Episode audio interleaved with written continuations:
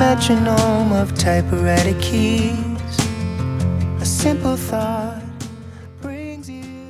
来后够一两呢，巴萨瓦里岸，欢迎收听早安东海岸节目。在每个星期五早上，与我华林台主持人靖凯和朋友们在空中相见。那么来介绍东部地区的人文风情。而今天节目当中呢，特别邀请到了旅游达人鲁道林志宏先生，在今天节目当中提供国军官兵休假正当休闲旅游的好去处。到花莲绝对不能错过的就是水上活动，不管是哪一年的夏天，来到花莲泛舟或者溯溪，都是消暑最佳的选择。而秀姑峦溪的泛舟一直都是东海岸的热门景点，每次的出游都能让你穿梭在大自然，感受到林木山溪的奥秘。而今天节目当中呢，鲁道帮大家整理了花莲秀姑峦溪泛舟的精华，跟着鲁道一起度过清凉的夏天。欢迎收听今天的早安东海岸节目。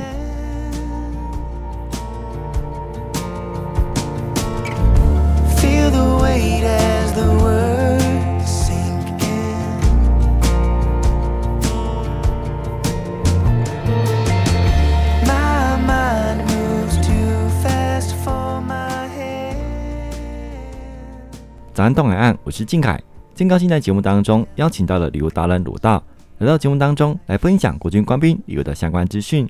首先，请鲁道来跟朋友打声招呼。好，全国的官兵朋友们，大家好，很开心在线上再跟大家相会。今天的分享的景点非常有趣哦，请大家呃很用心的听下去。那首先，请鲁道来分享为何推荐我们的官兵、我们的朋友来到花莲来旅游呢？好，花莲、台东，呃，就是呃没有被污染的一个呃好地方哈、哦。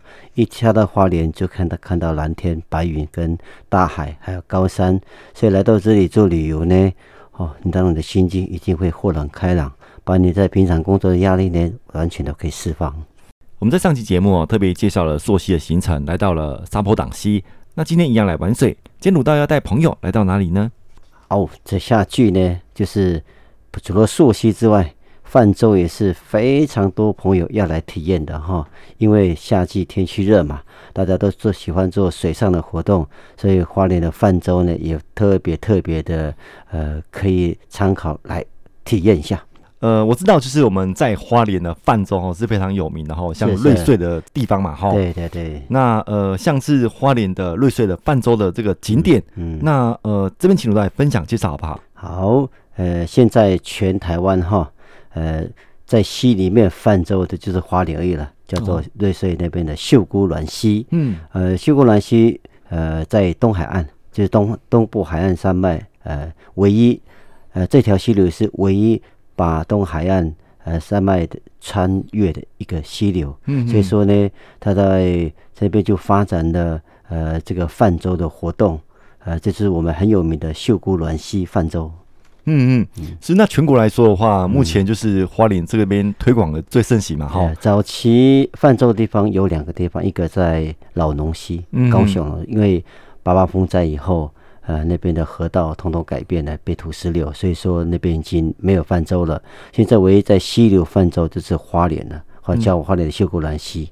嗯哼，是。那鲁道自己本身有带过团去泛舟吗？对对对，有有有有。嗯、可是我是搭配而已啦，因为那边都有呃不错的业者在带领，因为这个装备的问题哈，所以说呃夏天我也常推说让呃跟我一起的呃被我带团的旅客呢。会推荐去泛舟，嗯哼，那适合的年纪呢？呃，只要你行动方便，年龄呢，小朋友应该是在五五岁以下就不建议，啊、老人家呢六十五岁以上看自己体能。通常安排老人团，他们都是坐游艇坐到底哦，游艇坐到底啊，坐教练船坐到底，呃，又不会翻船。好像说在每次的台风之后啊，嗯、呃，像这个西的这个石头都会被。对，都会都会改观。对，嗯、所以说那边的呃溯溪团队都会按照每次台风风灾之后呢，他们会现看看哪些的那哪些的地方更具有危险性或者有风险，他们会避开，会做一次的所谓的探勘呐。嗯嗯。呃，秀姑峦溪泛舟，呃，其实只有泛二十四公里。嗯嗯。呃，从游客中心那个你知道吗？那个瑞穗那个游客中心，一直泛到。东海岸的长虹桥，嗯哼，总长约二十四公里。比较惊险的地方就是在下半，下半在哪里呢？因为呃，在奇美部落以后就有二十多处的激流，嗯，呃，那里会比较刺激，前面会比较平坦。让大家先嗯，呃，躺在船上面，或是在船上面先游憩，看呃体验一下。可是，在奇美部落以后呢，就开始有将近二十处的激流，更比较刺激。是从这个上游游到呃最后面的出海口嘛？嗯、对对对对。那中间事实上有蛮多的部落在生活的哈、哦。对，蛮多部落，最大的部落叫奇美部落。嗯嗯。呃，奇美部落是阿美族部落，在三线的阿美族在那边。嗯就是我们呃花莲的一个很大的阿美族聚落。嗯、呃，所以说，呃，泛舟呢是可以从，其实全年都可以泛舟，哦、可是五到十月是风水期，就是水比较多，比较刺激，嗯、所以说他们没有说啊、呃、什么季节不行，都可以，只要你肯，只要。六呃四人以上就可以出团了，嗯嗯啊，所以说他会配一些专业的教练在随，呃，应该叫安全艇啊，嗯啊，在旁边跟着跟着大家泛舟，嗯嗯，呃，然后让达到一个非常安全的一个。体验，嗯嗯嗯。嗯，我们都知道在花莲哈，那有一个长虹桥非常有名的哈，是。呃日本人去设计的嘛哈，对对，那是因为地震是太过频繁，所以又建了一个新桥嘛哈，对，所以说那边一目了然，就看到红色的就是新的桥，铁桥，嗯嗯嗯，那长虹桥的历史可以分享吗？呃，长虹桥呃，早期日期它是也是跨越这个呃，因为我刚刚讲的就是只有这条溪是穿越这个穿越这个海岸山脉。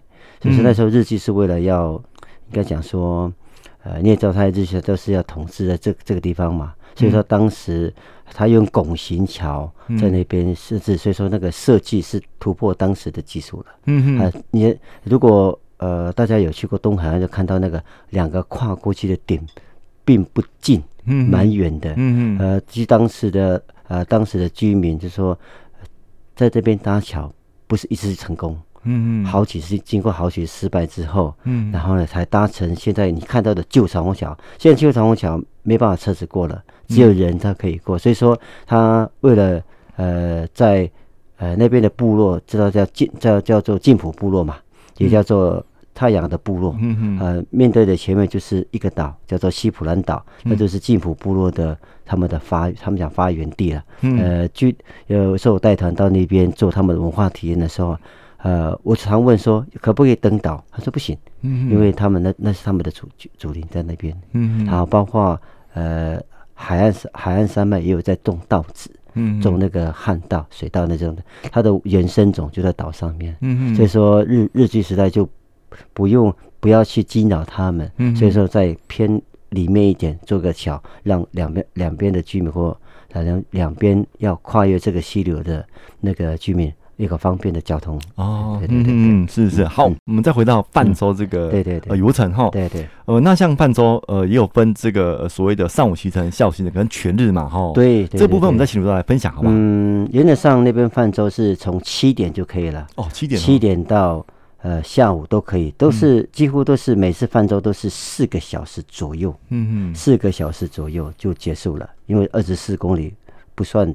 很长，嗯呃，按照溪流的湍急来决定时间的长短，你知道吗？对对对，是呃，如果太湍急了，很快就到了。所以说啊，他就规定东莞市就规定，在下午三点以后就不准出船哦。所以说在七点就可以到，三点以前都可以出船。嗯啊，所以说他这个我们都给他算夏日下午行程跟上午行程。嗯嗯，然后呢，它也有全日行程，全日行程是在做呢，就刚刚我讲的部落。叫奇美部落，他们叫做奇美部落文化泛舟。嗯嗯，呃，这个很有意义哦。嗯、呃，这个是在就是某立委去那边呃去做那边拜访的时候，嗯啊，他就建议建议说，你们也可以做啊。嗯，不是只有外面的院子汉人朋友哦，我这不是那个区别哈，汉人不在做，你们部落也可以做，产出自己的产业出来呀。嗯，因为你们的地理环境。你这条溪就是你们居住的地方，应该你们更熟悉这个溪的状态，或是在这里的生态，嗯、所以它有它有奇美部落文化泛舟哦，呵呵。这个是一日行程，从八点到五点。呃，有什么不一样的地方啊？它有所谓的、嗯、啊，它的活动有泛舟活动的导览解说，嗯嗯，还有它有的还有沿途的生态解说，嗯，还有文化泛舟野炊。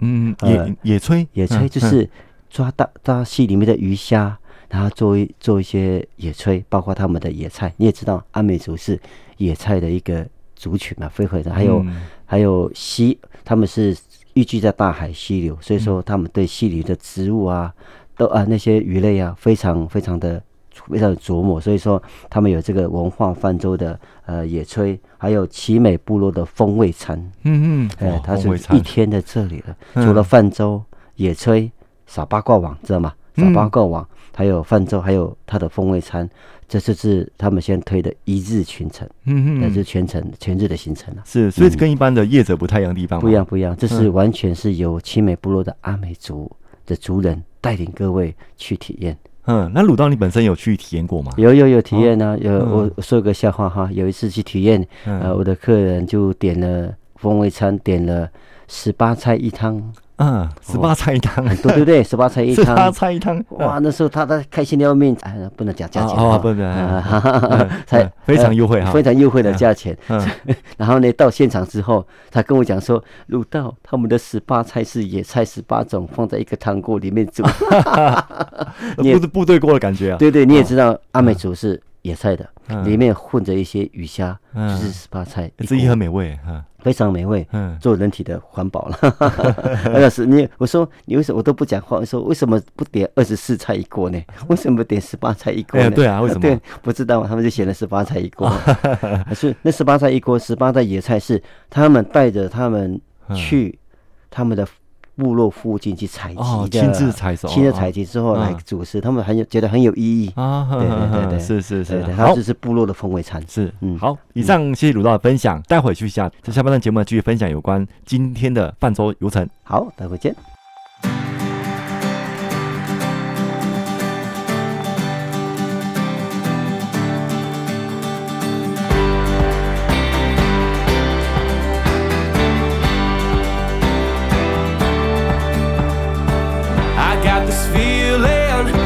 Can't describe. There's magic in the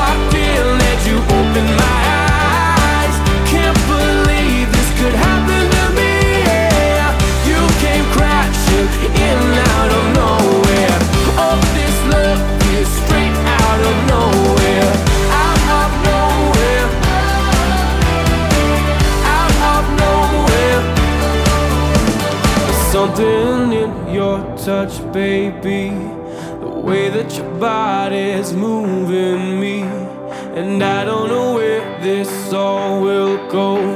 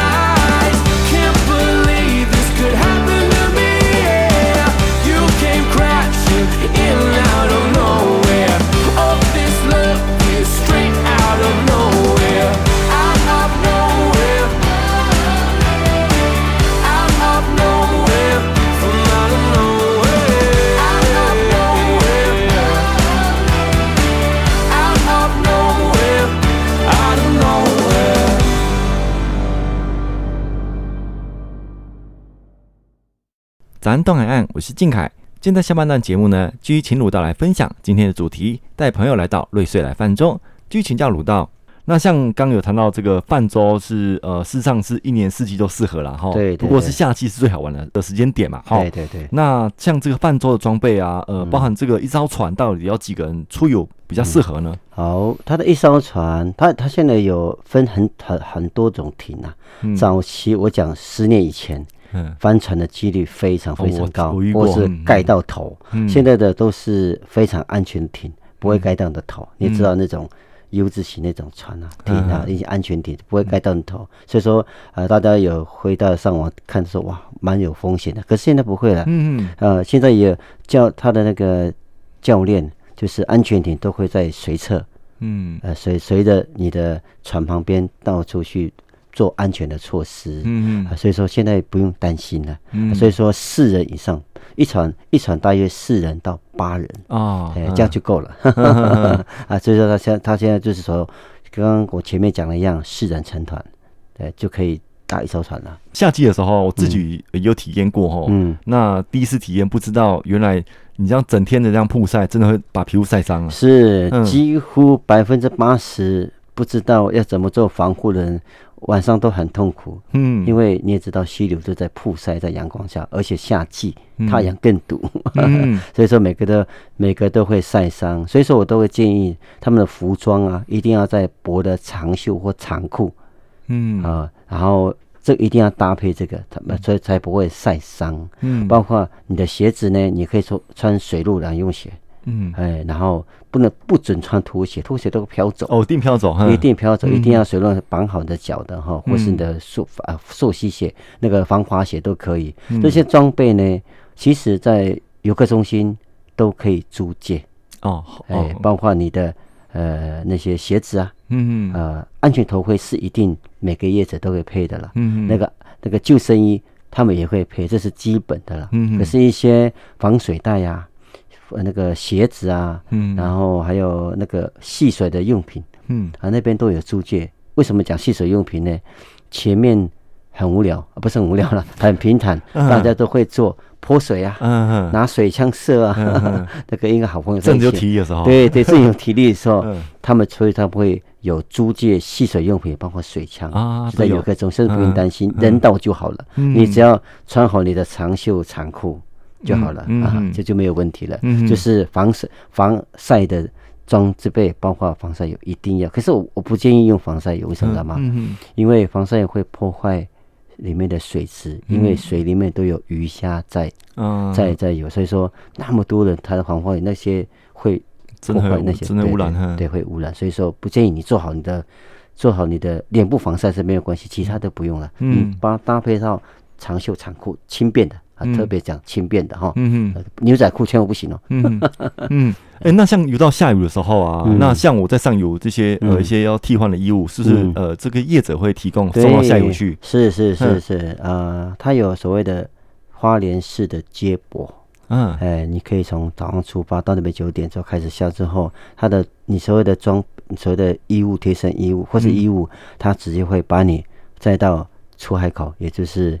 那个长虹桥附近的，应该我们也可以讲它的换装处了，嗯，可以在那边洗个澡，啊、再换再搭车回去。嗯哼，如果你是自行开车，嗯，他也有把你送过去之后，呃，回来有他的车回到原点，原到原点，嗯啊，回到原点。嗯、其实不建议自行开车啦，嗯，为什么知道吗？因为你放一天，你的所有的耗力、体力都在那边，嗯，呃，然后开车回去的真的很累，除非你住附近。嗯，所以我都我建议说，在花莲搭接驳车就好了。是，你可以睡过去，也可以睡回来。对，我自己就要分享一下哦，在年轻的时候，第一次就是呃去泛舟，大概二十出头哈，然后跟一些就年轻的朋友哈，北部来朋友就是说，呃，他看到很多爬文，就建议说，如果要到瑞穗泛舟的话，从花莲市出发，建议坐火车。对，也可以，呃，瑞穗火车站也可以有接驳。对，那我想说，干嘛有车不开？可是翻到。真的是要坐火车，因为跟讲的，真的体力太耗了。哎、对呀、啊，因为你你是呃，当你在泛舟碰到激流，你的肾上腺素会激发你的体能。对。可是休息之后你是疲惫不堪的，真的。呃，那呃，可能一个人说体力耗尽，也不会体力耗尽啊，就是嗨、嗯、会很嗨啦。对，所以说、呃、休息的时候你会很好睡，所以你在这时候开车疲劳开车是非常危险，所以我都建议说搭火车到瑞穗火车站，或是搭从花莲市坐接驳车过来。嗯、欸，都都没有，他们业者都有接驳车可以站，是是，花一点钱就好了。是，对对对好，嗯，那除这些之外，那像泛舟还有哪些的注意事项呢？呃，注意呃，注意像是是听从你的装备，在在教练呃没有说可以脱装备的时候，都不要脱，嗯、包括你的安全头盔，嗯，还有呢，那叫防撞帽了，嗯，还有救生衣都不要脱。然后呃，在激流的时候，教练也会教你们说做什么动作。嗯，呃，呃，因为在激流翻船的时候是真的很累，你知道吗？嗯教练要一个一个拉回来，哦、对，对，对，那个船漂下去，你要留下去。嗯、所以说，呃，可是很多年轻人是喜欢漂，你也知道嘛？嗯，他说泛舟没有帆船是不对的，那是啦，那个按照自己体能来讲了，嗯的自己自己状况来讲，嗯、怕水的当然是不想泛舟，不怕水的当然想翻下去了。对，嗯，我记得那时候十几年前，那时候泛舟，那时候就是台风过后哈，嗯，哇，也是可以适合去泛舟，然后那个已经评估过了哈，可是会经过某个区块。嗯，然后就会把那个所有船拉成一条线，是是，然后由前面的那个呃这个教练就直接拖着，那叫做快呃前面可以拖，还有后后面快到长虹桥的时候，那溪因为溪流变宽以后，水流就变慢了，嗯，你也知道嘛？溪流短，这个河水就快；溪流宽，河水就慢，嗯哼，所以说在最后的时候它会拖，哦，对对，不用你花体力了。对对对对对对，还有什么时候呢？就是在奇美部落出吃完便当出去以后，他会帮你拖一下。嗯嗯，对对对，是。嗯对。呃，除了花莲泛舟，我也特别的一个地方哈，嗯。呃，宜兰也可以泛舟哦，连宜兰的安农溪，嗯嗯，安农溪呢是水郡，那也是全年适合的，嗯，因为它的水是从南洋溪发电厂出来的水，一个水郡灌溉的，嗯，他们现在也在玩泛舟，也不错。那个那个只要花三也三个小时左右就可以结束了，也是蛮刺激的。嗯呃，可是要讲真正的溪流是秀姑兰溪，嗯，那边有点人工，可是很，因为你也知道，宜兰离北部很近，对，北部很近，嗯，他们的出团率比我们这边还高啊，因为他们开车就到了。对，不像花莲还要住一翻山越岭啊，翻山越岭。可是你要真正要想知道这边泛舟的历史或是文化的话，你可以来花旧姑南溪参加一下他们部落的文化泛舟，嗯，还有一天的行程。会非常丰富，是来过都不会说后悔，来过都说赞，一定会赞，对对，会会下次再邀朋友来。好，今天很快哦，那节目到尾声了，那鲁大有什么在最后分享的吗？好，来到花莲呢，请到各位官兵来到花莲旅游的时候，台东旅游的时候放松心情，嗯，呃，平时平呃平日的在野性工作非常的繁忙，呃，真的休假的时候哈，来一个不不是自己每天面对的环境的地方来游玩一下，对自己。释放压力是最大的好处。是，对对对对好啊，也欢迎全国乡亲跟我们的官兵来到我们东部来旅游。那特别是泛舟行程也是值得推荐的。哎，欢迎大家来哦。好，谢谢鲁道。好，我们下回再见。